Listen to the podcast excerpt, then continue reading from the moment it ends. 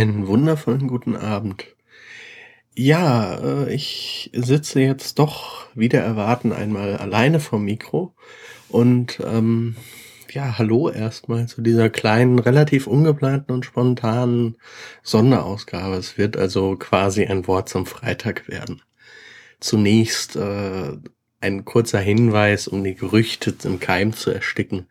Nein, äh, der Podcast ist nicht eingeschlafen. Es ist so, dass äh, ich im Moment relativ stark in der Uni immer noch eingebunden bin.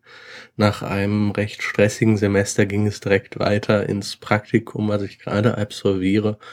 Und ich bin auch schon dabei, äh, die Bachelorarbeit, die dann direkt im Anschluss kommt, anzumelden. Und das frisst halt alles sehr viel Zeit, da es auch mit Papierkram einhergeht und das Praktikum will ja auch dokumentiert werden. Und dementsprechend bleiben viele andere Dinge, die ich viel lieber machen würde, auf der Strecke. Und das Dumme ist dann, dass es nicht nur mir so geht, sondern auch noch anderen Menschen, mit denen ich äh, Aufnahmen plane. Aber es geht weiter. Also ich habe auf jeden Fall einige schöne Sachen in der Planung und ich bin auch schon dabei, weiterzumachen. Also es ist nur eine Frage der Zeit. So, ja. Was die eigentliche Intention hinter diesem Podcast ist, ist eigentlich eine ganz andere. Und zwar ähm, mache ich jetzt etwas im Wort, was ich eigentlich vorhatte, im Schriftlichen in einem Text zu machen. Aber auch dafür fehlte die Zeit und irgendwie habe ich mir dann so überlegt, es könnte eigentlich einfacher sein, das einfach mal einzusprechen. Und zwar geht es um den äh, immer noch Spiegel Online Artikel und ähnliche Publikationen. Man muss den man muss Spiegel Online da ja nicht immer als einzige rausziehen, auch wenn sie wirklich am haarsträubendsten waren. Und der ist jetzt eine ganze Weile her. Und äh, ich möchte jetzt an dieser Stelle aus leider gegebenem Anlass ein paar Kommentare dazu abgeben.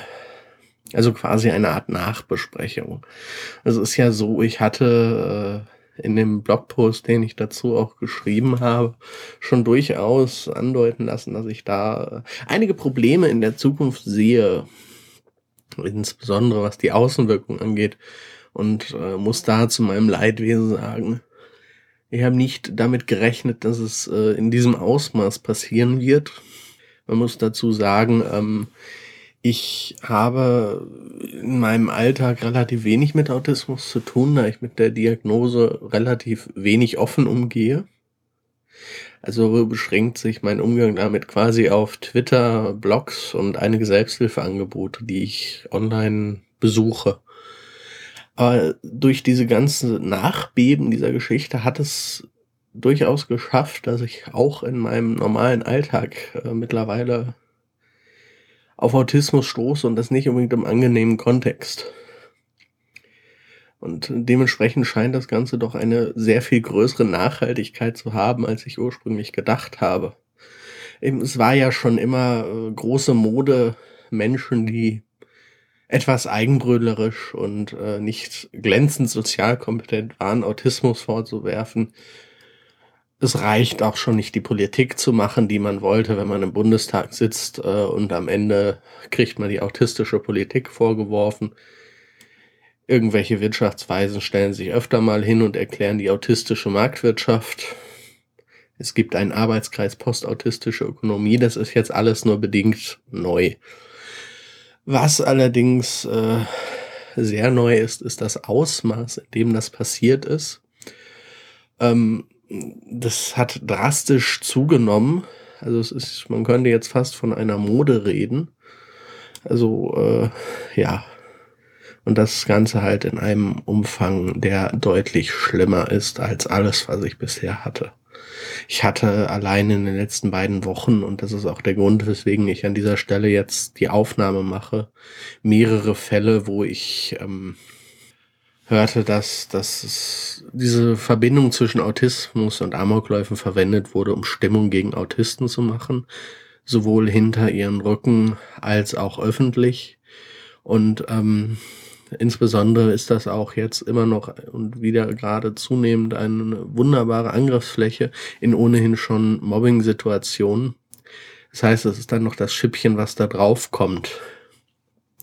Was ich auch schon ganz praktisch erlebt habe, ist, dass ähm, diese ganze Newtown Geschichte sogar verwendet wird mittlerweile, um Leuten zu erklären, was Autismus ist.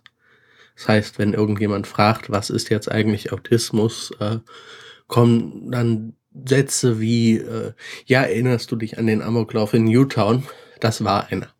Und es ist, man kann durchaus sagen, dass ich damit nicht sonderlich glücklich bin, wenn ich beim Essen sitze und sowas am Nachbartisch höre und insgesamt finde ich den ganzen Verlauf sehr erschreckend, wie sehr das äh, in meinem Alltag angekommen ist.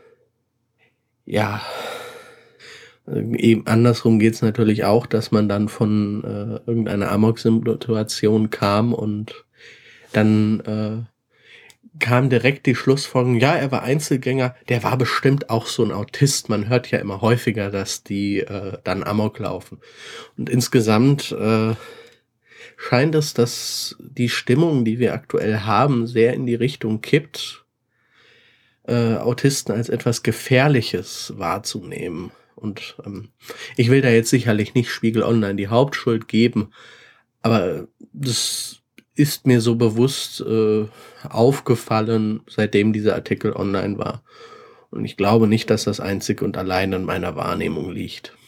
Mein Autismus hatte schon immer äh, diesen Touch des leicht mysteriösen und des Unverständlichen, ähm, was dann in Kombination mit Amokläufen, die etwas weniger mysteriös, aber dafür umso unbegreiflicher sind, kombiniert wird und wenn man Menschen hat, die eh schon merkwürdig sind und in der anderen Welt leben, ist es natürlich auch naheliegend, dass sie Dinge tun, die für die meisten Menschen absolut unvorstellbar und unbegreiflich sind. Und ähm, ich merke also an vielen Stellen einfach, wie diese Verbindung immer öfter gezogen wird. Und auch es ist für mich einfach jetzt noch viel mehr als ohnehin schon ein Grund, wirklich sehr, sehr umsichtig mit dem, damit zu sein, wem ich meine Diagnose mitteile und ob ich sie überhaupt mitteile. Wobei ich da eigentlich ursprünglich vorhatte, offener damit umzugehen.